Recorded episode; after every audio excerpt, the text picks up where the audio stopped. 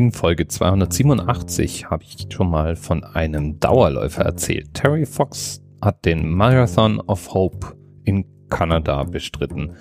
Terry Fox war ein krebskranker Läufer, der durch seine Krankheit anderen Mut machen wollte und Geld sammeln wollte für die Krebsforschung.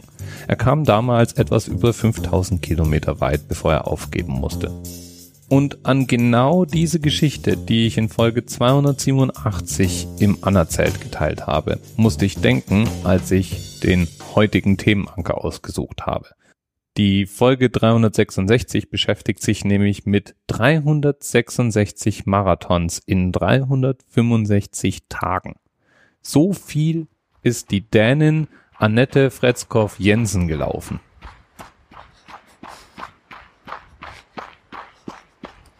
Jetzt kann man sich natürlich fragen, warum zur Hölle macht man sowas?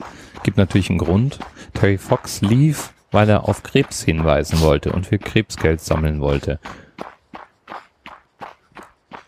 Und auch bei Annette, einer 41-jährigen Dänin, war es eine Krankheit, auf die sie hinweisen wollte. Nämlich die Krankheit Multiple Sklerose. MS ist eine Krankheit, die das äh, zentrale Nervensystem befällt. Und die wurde bei Annette 2009 diagnostiziert. Insgesamt hat Annette 15.400 Kilometern zurückgelegt. Die Frau ist so alt wie ich und ich bin schon stolz drauf, dass ich jeden Tag zwischen 5 und 10 Kilometer laufe. Um die halbe Welt ist sie anscheinend mit ihren Marathons gelaufen. Ihren allerersten Marathon lief sie schon nach ihrer Diagnose in Frankfurt, hier wo ich wohne, und war sofort begeistert. Das erste Jahr nach diesem ersten Marathon lief sie über 50 Marathons. Und so entstand dann wohl auch irgendwann die Idee. Am letzten Tag ihres Marathonjahres hat sie dann gleich mal zwei hinter sich gebracht. Logisch, warum auch nicht. Und jetzt ja, jetzt ist sie angeblich symptomfrei, so behauptet sie selber. Und sie sagt, es ist vermutlich dem vielen Laufen zu verdanken, dass es ihr so gut geht. Na, hoffentlich bleibt das auch so.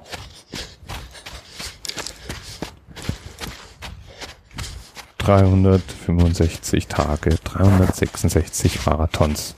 Ich glaube, ich gehe dann jetzt auch mal laufen. Bis bald. TMRS 10, 9, 8, the experience of 47 individual medical officers. Was hier über die Geheimzahl der Illuminaten steht. Und die 23. Und die 5. Wieso die 5? Die 5 ist die Quersumme von der 23.